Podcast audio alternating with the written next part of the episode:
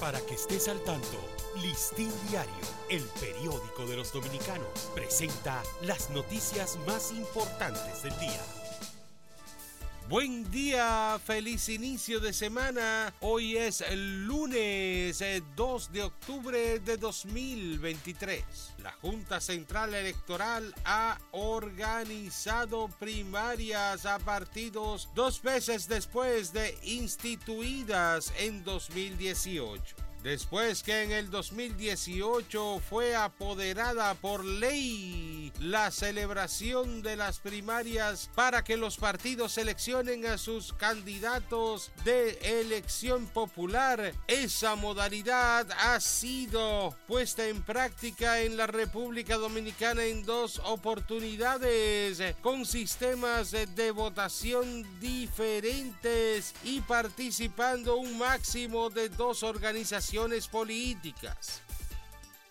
La Ciénaga, un populoso sector hogar de emblemáticas figuras. En la Ciénaga hay una vendedora de arepas, un recogedor de botellas y un colmado que representa una parte de todo lo positivo para ver en ese propulso sector distrital que durante años ha sido señalado únicamente por los altos índices de delincuencia.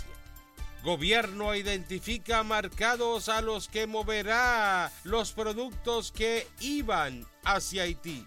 Más de 10 marcados han sido identificados por el gobierno dominicano a través de Prodominicana para ser eh, los nuevos destinos de esas exportaciones de productos dominicanos que se comercializan en Haití y que no están saliendo por el cierre de la frontera debido al conflicto entre ambos países eh, por la canalización del río Masacre.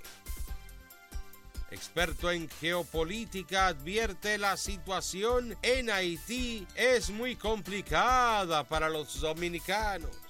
El tema de Haití es complicado, sostuvo el experto en geopolítica Iván Gatón, quien considera que hay mucha sensibilidad en el mundo por el tema migratorio y en los organismos internacionales el trabajo se torna difícil para países como República Dominicana. Para ampliar esta y otras noticias, acceda a listindiario.com.